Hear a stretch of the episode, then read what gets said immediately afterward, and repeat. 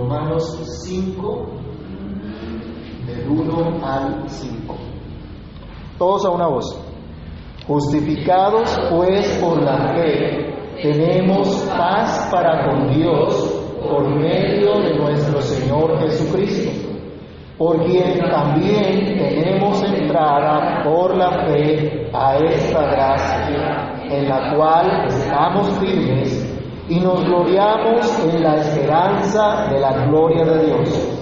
Y no solo esto, sino que también nos gloriamos en las tribulaciones, sabiendo que la tribulación produce paciencia, y la paciencia prueba, y la prueba esperanza, y la esperanza no avergüenza, porque el amor ha sido derramado en nuestros corazones por el Espíritu Santo que nos fue dado. Oremos. Amado Dios y Padre que estás en los cielos, en el nombre de nuestro Señor Jesucristo, en esta hora te bendecimos, te damos muchas gracias por el privilegio que tenemos de acercarnos hoy a tu presencia, de venir hoy ante ti, Señor, de poder adorarte, de poder bendecirte, de poder exaltar tu santo nombre. Señor, te imploramos que en tu favor y en tu misericordia nos concedas estar atentos a tu palabra, ser fortalecidos y vivificados en ella. Que tu Espíritu Santo, Señor, obre hoy por medio de esta palabra en cada uno de nosotros. Que tu Espíritu Santo nos ayude y nos guíe, Padre, para que en todo tú solamente seas glorificado que tu palabra traiga edificación, traiga exhortación y consolación a nuestras vidas. Te lo imploramos, Dios, dándote gracias, en el nombre de tu Santo Hijo Jesús. Amén. Pueden tomar asiento, hermanos.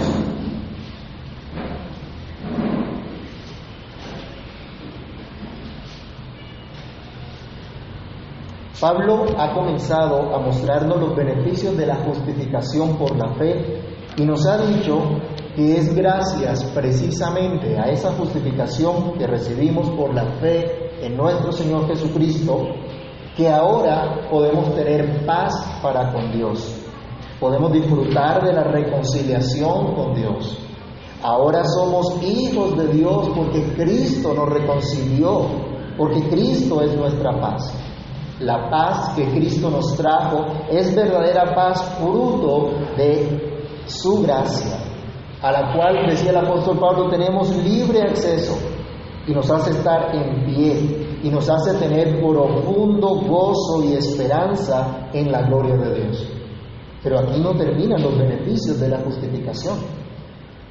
La paz para con Dios involucra también una plena satisfacción en la obra que Dios sigue haciendo en nosotros, la obra que Dios sigue desarrollando en cada uno de nosotros a favor de nosotros y en nuestra vida, aquí y ahora, para que podamos mantener esa esperanza de la gloria de Dios.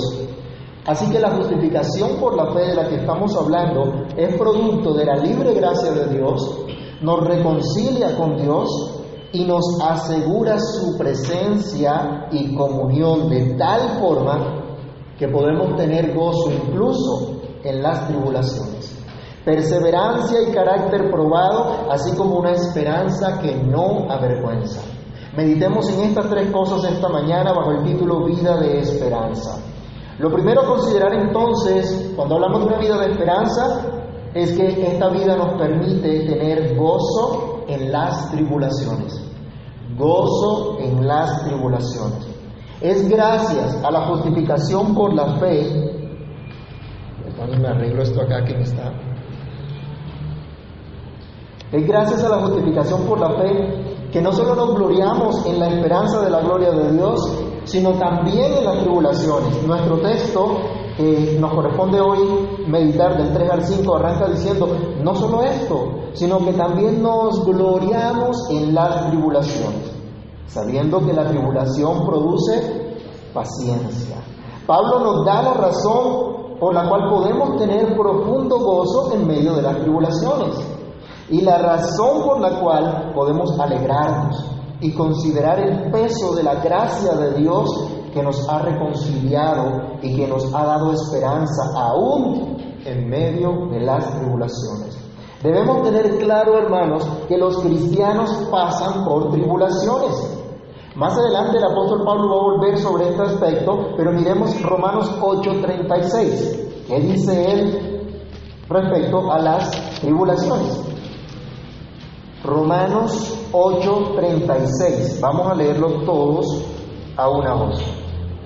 Como está escrito, por causa de ti somos muertos todo el tiempo. Somos contados como ovejas de matadero.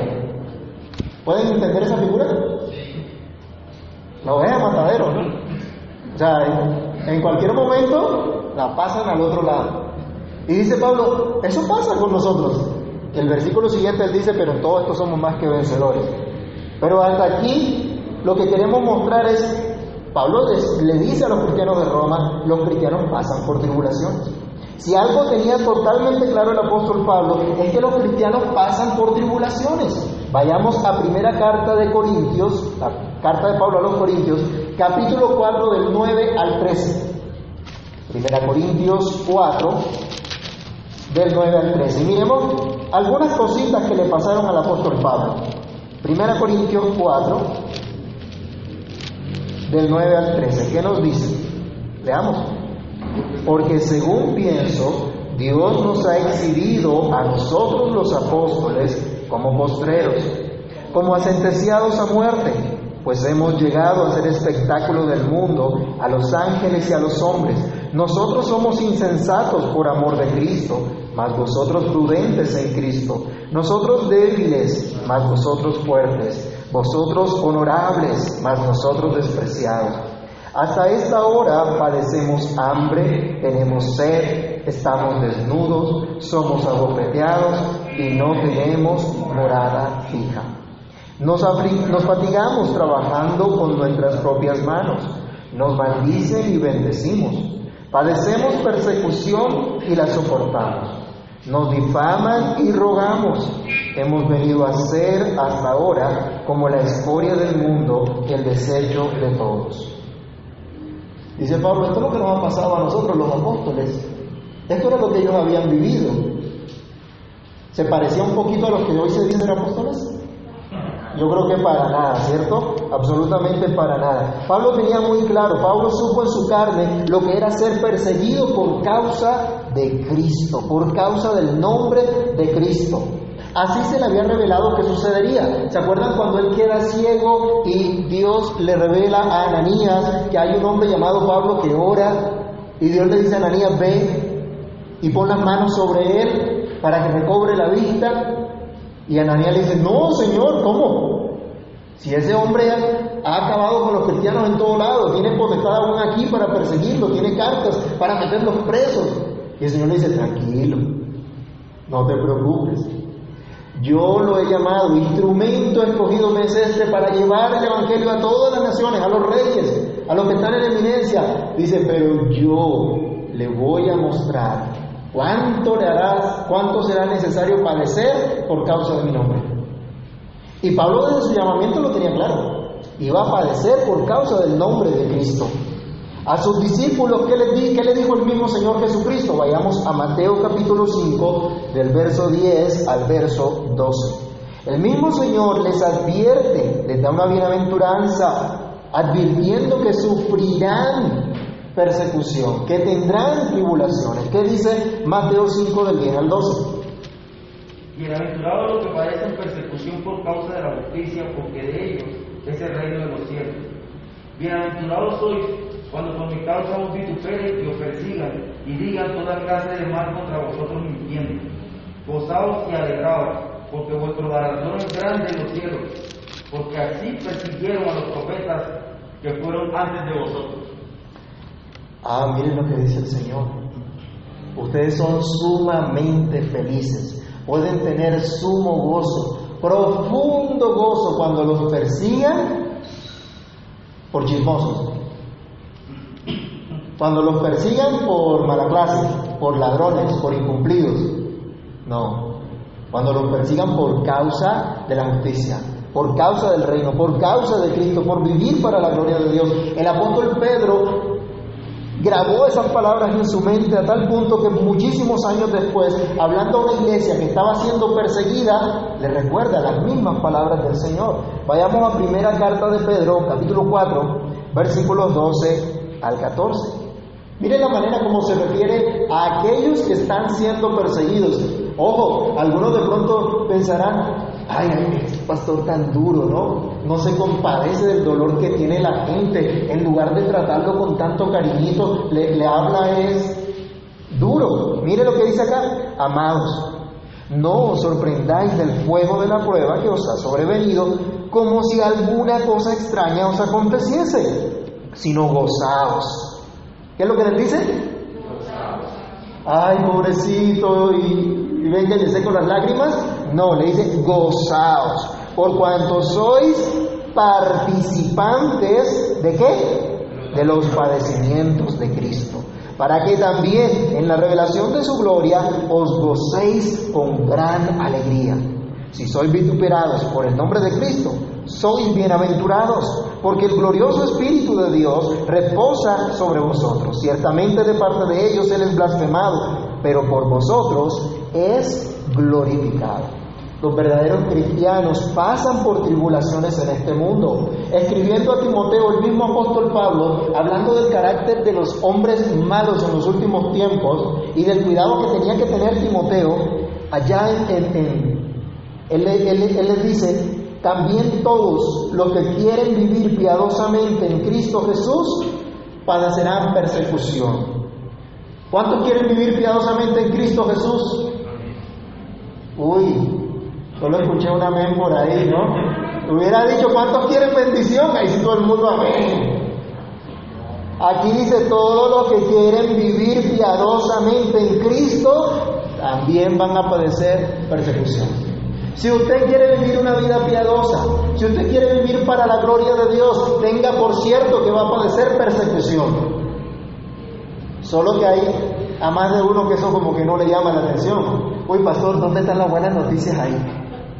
¿Ah? Pero no es el hecho, hermanos, como tal del sufrimiento el motivo del gozo cristiano, sino la razón sabia y santa por la cual Dios permite ese sufrimiento en la vida del cristiano. Esto es para que el nombre de Dios sea glorificado. Eso es lo que decía Pedro. Que el nombre de Dios sea santificado en sus hijos, para que la obra de Dios se muestre en los suyos. Los cristianos son débiles, pero Dios es fuerte. Vayamos a 2 de Corintios capítulo 12, versículos 7 al 10 y miremos lo que había pasado con el gran apóstol Pablo, que uno diría, este hombre más fuerte que este hombre no puede haber alguno. Pero mire qué fue lo que le pasó. Segunda carta a los Corintios, capítulo 12, del versículo 7 al versículo 10. Y para que la grandeza de las revelaciones no me exaltase desmedidamente, me fue dado, ¿qué cosa? Un aguijón en mi carne. Imagínense, una agujita que lo esté pinchando cada rato. Algunos se han atragantado con una espina de pescado de pronto. Es un poco molesto, ¿cierto? No se muere uno, no se ahoga, pero, pero molesta. Ahora imagínense que tenga en el pie o en el dedo los que se le han metido una espillita allí.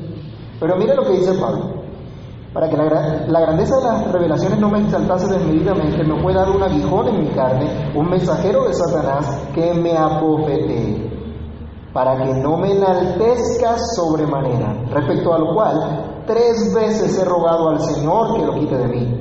Y me ha dicho, bástate mi gracia, porque mi poder se perfecciona en la debilidad. Por tanto, de buena gana me gloriaré más bien en mis debilidades, para que repose sobre mí el poder de Cristo.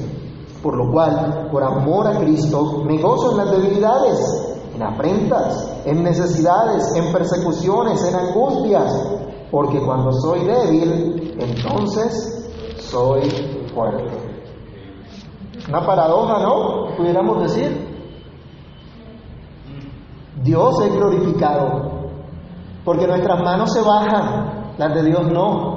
porque nuestras fuerzas se agotan, las de Dios no. Y Dios nos está llevando en medio de las tribulaciones a depender completamente de Él. Y Pablo decía, es para que no, para que yo no me vaya a engrandecer, para que yo no me vaya a enorgullecer por todo lo que Dios ha hecho conmigo para que aprendiera a depender de Dios, a ser fortalecido en Él. Recordemos, hermanos, que al hablar del ejemplo de la justificación por la fe, en el capítulo 4, el apóstol Pablo miraba a Abraham. ¿Y qué nos decía? Dios cumplió su promesa a Abraham a pesar de la debilidad de uno casi ya como muerto, incapaz de tener descendencia por sí mismo, pero Dios le dio una gran multitud que nadie puede contar. Y es a ese que creyó le contó la fe por justicia. Abraham fue un hombre débil que necesitó ser fortalecido por Dios. Pablo destaca esto siempre y cuando presenta los sufrimientos a los cuales había sido sometido, reconoce que el santo Dios prometía todo esto para que su fortaleza, o permitía a Dios todo esto para que su fortaleza, su confianza, su esperanza estuvieran en quién? En Dios solamente. Vayamos a segunda de Corintios también. A capítulo 1 del 4 al 10.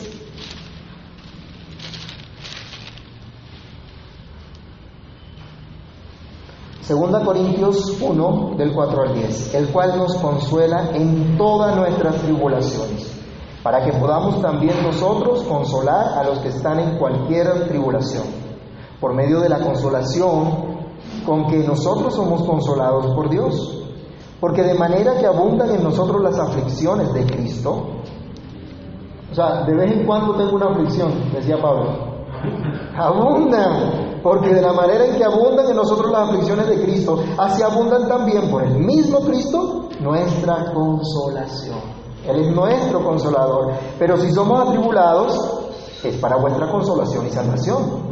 O si somos consolados, es para vuestra consolación y salvación, la cual se, se opera en el sufrir las mismas aflicciones que nosotros también padecemos. Y nuestra esperanza respecto de vosotros es firme, pues sabemos que así como sois compañeros en las aflicciones, también lo sois en la consolación. Porque, hermanos, no queremos que ignoréis acerca de nuestra tribulación que nos sobrevino en Asia, pues fuimos abrumados sobremanera más allá de nuestras fuerzas, de tal modo que aún perdimos la esperanza de conservar la vida. Pero tuvimos en nosotros mismos sentencia de muerte, ¿con qué fin? Para que no confiásemos en nosotros mismos, sino en Dios que resucita a los muertos, el cual nos libró y nos libra, y en quien esperamos que aún nos librará de tan grande muerte, operando también vosotros a favor nuestro con la oración, para que por muchas personas sean dadas gracias a favor nuestro por el don concedido a nosotros por medio de muchos. Dice Pablo, hay muchas aflicciones, pero todo esto es para que no confiemos en nosotros, sino que confiemos en Dios. Entonces Pablo está diciendo, nos gloriamos no solo en la justificación por la fe, en la consolación que tenemos, no solamente en la paz para con Dios, en el libre acceso a la gracia de Dios, sino que nos gozamos también en las tribulaciones, porque allí Dios está haciendo una obra especial. En nuestra debilidad nosotros incluso no sabemos qué pedir, pero el mismo Pablo va a decirnos allá en Romanos 8:26 que no sabemos pedir como conviene, pero el Espíritu de Dios intercede por nosotros con gemidos indecibles. Dios está trabajando también en las tribulaciones. El apóstol Pablo dice, nos gloriamos en las tribulaciones, porque no vienen a nuestra vida sin propósito alguno. El Dios que nos justificó no nos dejó lejos de Él, sino que nos acercó a sí mismo por medio de Cristo y está trabajando en nuestras vidas. Y cada día está llevándonos a ser más como Cristo, tal como Pablo va a abordar en el capítulo 8, Romanos 8, del 28 al 29.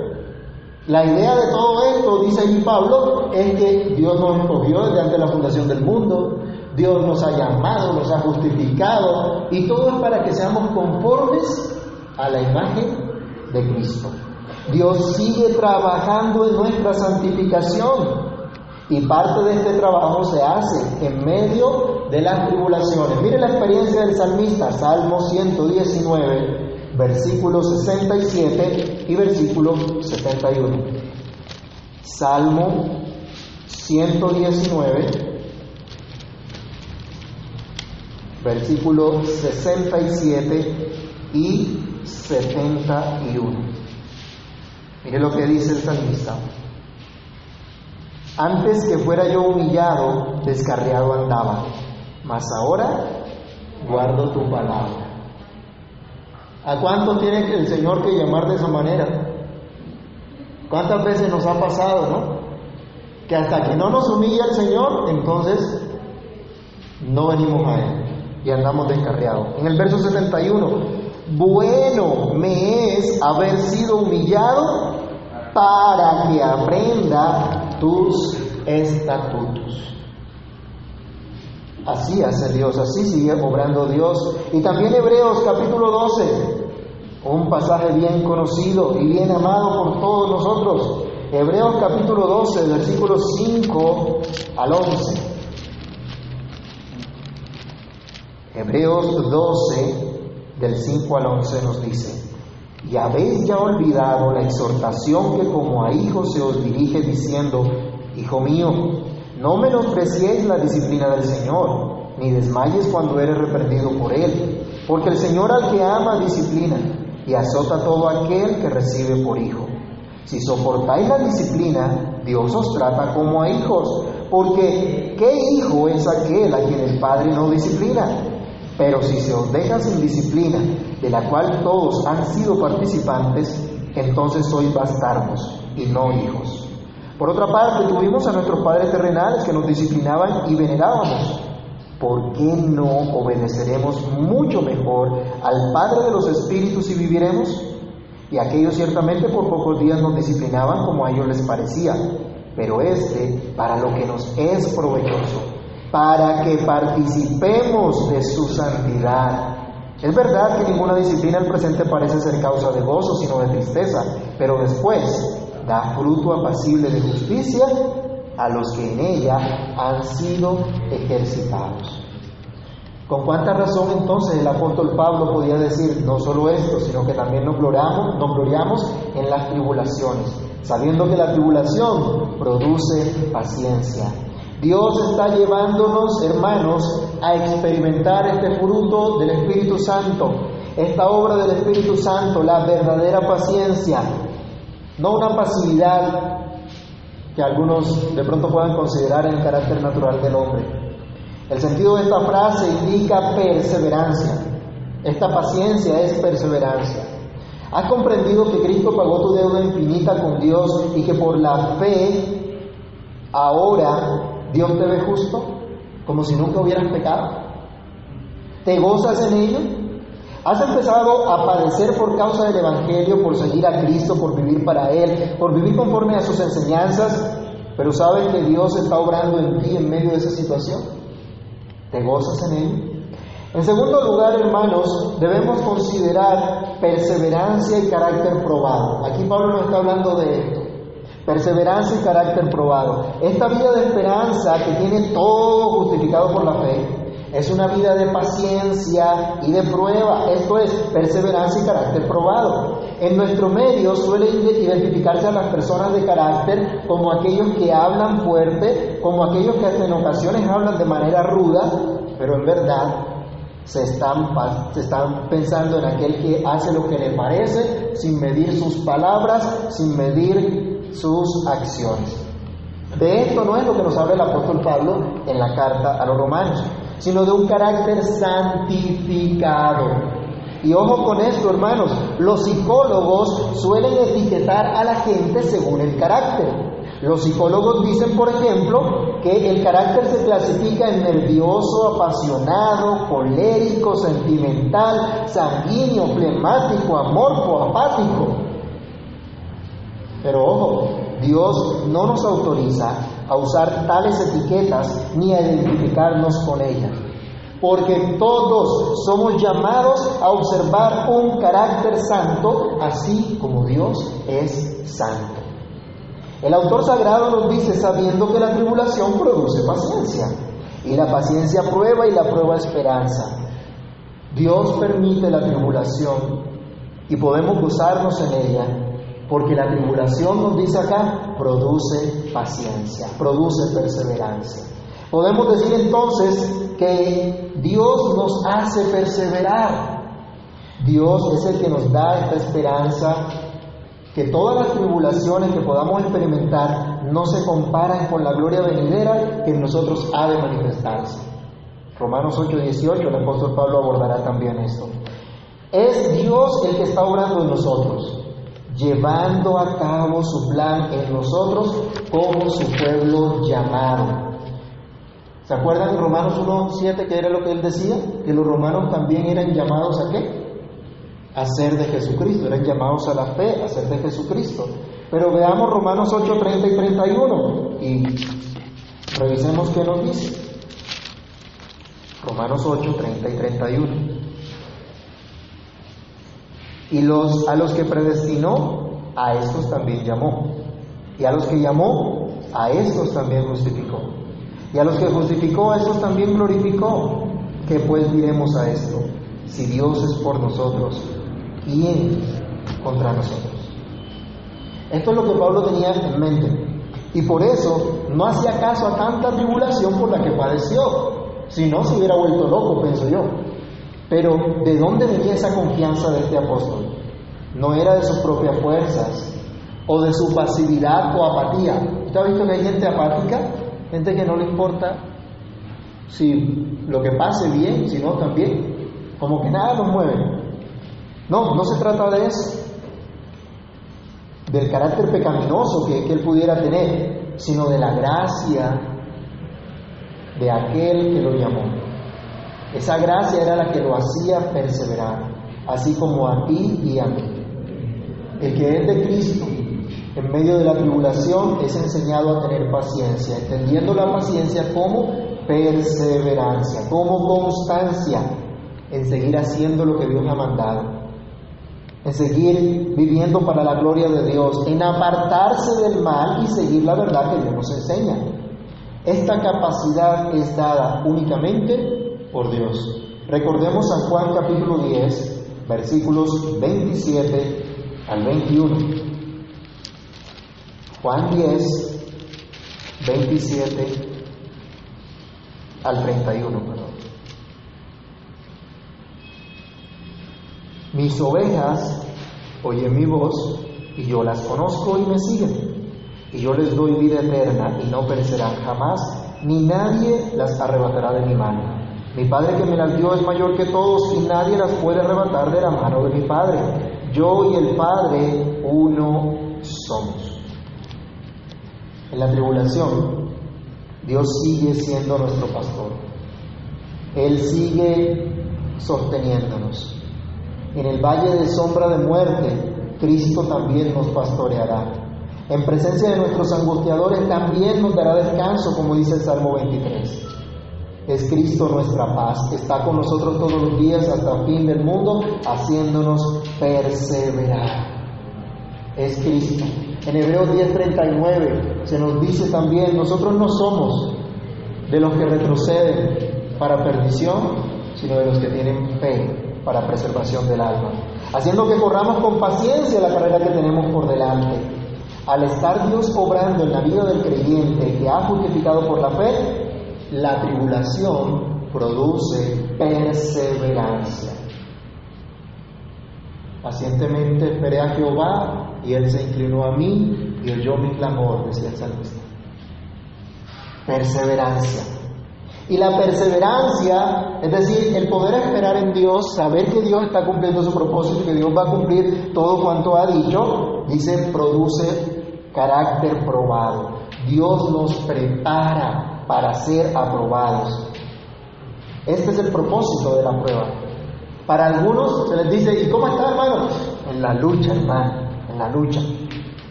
Ahí en una situación complicada pero poco realmente entienden lo que está pasando en sus vidas y parece que no tienen sumo gozo en la prueba. Y usted me dirá, pero pastor, ¿quién puede tener sumo gozo en la prueba? Vayamos a primera de Pedro 1, del 3 al 9. No se preocupe que si llueve seguimos acá, lío. Primera de Pedro 1, del 3 al 9, ¿qué dice?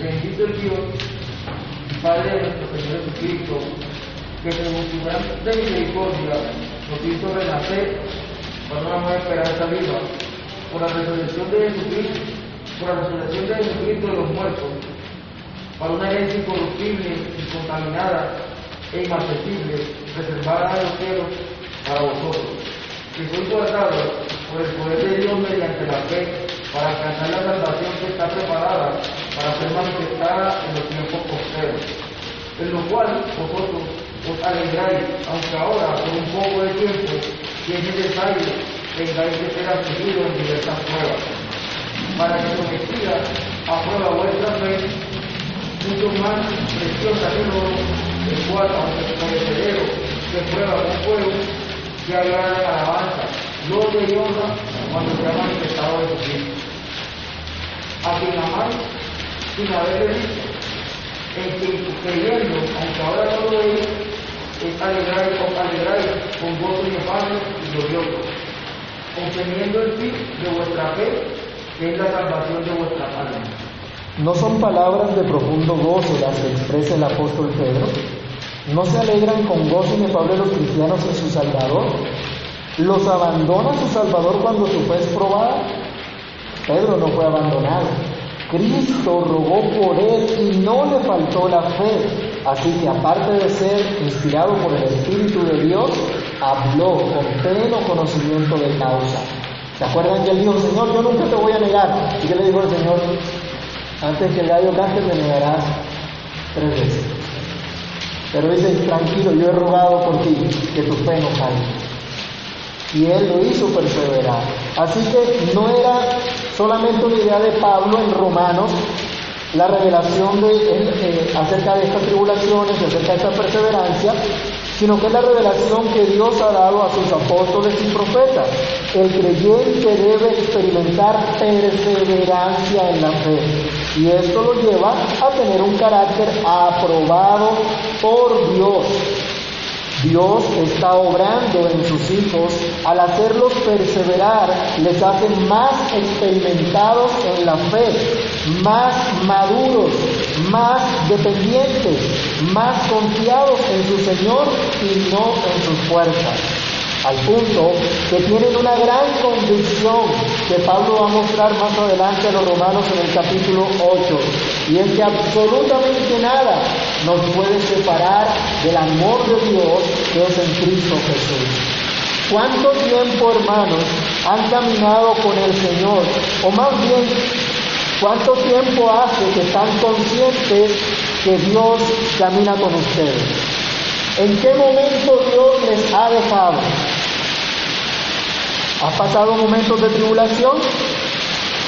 ¿Has visto que Dios te ha hecho perseverar, haciéndote perseverar en la fe? Puedes ver que Dios te ha probado, que tu carácter está siendo probado para que seas cada día más como Cristo. Si esto es así, debes dar gloria a Dios, porque te ama profundamente y te ha concedido una gran esperanza. Y este es el último punto que miramos aquí en Romanos, capítulo 3, capítulo 5, versículos 3 al 5. Leamos Romanos 5, verso 5. Y la esperanza no avergüenza, porque el amor de Dios ha sido derramado en nuestros corazones por el Espíritu Santo que nos fue dado. Esta es la experiencia de todo verdadero creyente justificado por la fe. Recibe paz para con Dios y puede entonces vivir una vida de esperanza. Puede tener profundo gozo en cada situación de su vida porque cada situación Dios está obrando para su bien. La tribulación produce paciencia, la paciencia prueba y la prueba esperanza. Dios nos da esperanza. Por eso debemos colocar nuestra mirada en las cosas de arriba donde está Cristo sentado a la diestra del Padre y de donde esperamos vendrá nuestro Salvador. el carácter probado del creyente afirma la esperanza que ha recibido de parte de Dios. Le permite creer en esperanza contra esperanza, así como hizo Abraham. El verdadero creyente ha experimentado la prueba. El verdadero creyente que ha crecido en el Señor ya no anda como un niño fluctuante de aquí para allá, sino que su fe va creciendo, va madurando. Es un creyente maduro que puede decir en su angustia, yo sé que mi redentor vive y al fin se levantará sobre el polvo. El, creyente maduro pasando por la tribulación podrá decir, por lo cual asimismo padezco esto, pero no me avergüenzo, porque yo sé a quién he creído y estoy seguro que es poderoso para guardar mi depósito para aquel día. Dios no nos dejará en vergüenza. Vayamos al Salmo 34, versículos 5 y 6. Salmo 34, verso 5 y verso 6. Los que miraron a Él fueron alumbrados. Perdón, busqué a Jehová y Él me oyó y me libró de todos mis temores. Los que miraron a Él fueron alumbrados y sus rostros no fueron avergonzados. Esta es la esperanza que tenemos también nosotros en Cristo, que es nuestra roca. El profeta Isaías decía, Dios puso una piedra angular, una roca preciosa y el que en él cree no se apresure. Y el apóstol Pedro retoma estas palabras y nos dice también a nosotros que no nos preocupemos, que descansemos, que confiemos en Él porque no seremos avergonzados. Si tú has creído en Cristo, no te afanes, no te preocupes, no serás avergonzado. Pablo creyó y abrazó la esperanza de la gloria de Dios y esta esperanza le impulsaba a seguir predicando el Evangelio al punto que a sus lectores les decía allí en el capítulo 1 de Romanos, porque no me avergüenzo del Evangelio, porque es poder de Dios para salvación a todo aquel que cree, al judío primeramente y también al griego. No tenemos, hermanos, una esperanza vana. No tenemos una esperanza en un hombre débil, mentiroso, perverso, sino en el Dios tres veces santo, en el Dios todopoderoso. Y como el salmista podemos decir, no sea yo avergonzado, oh Jehová, ya que te he invocado. Sean avergonzados los impíos, estén mudos en el Señor. Hermanos, nuestra esperanza no es vana. Por lo tanto, no nos avergüenza y no debemos avergonzarnos de vivir y de predicar el Evangelio. Que se avergüencen los pecadores, que se avergüencen los impíos, pero el que cree en Dios no será avergonzado.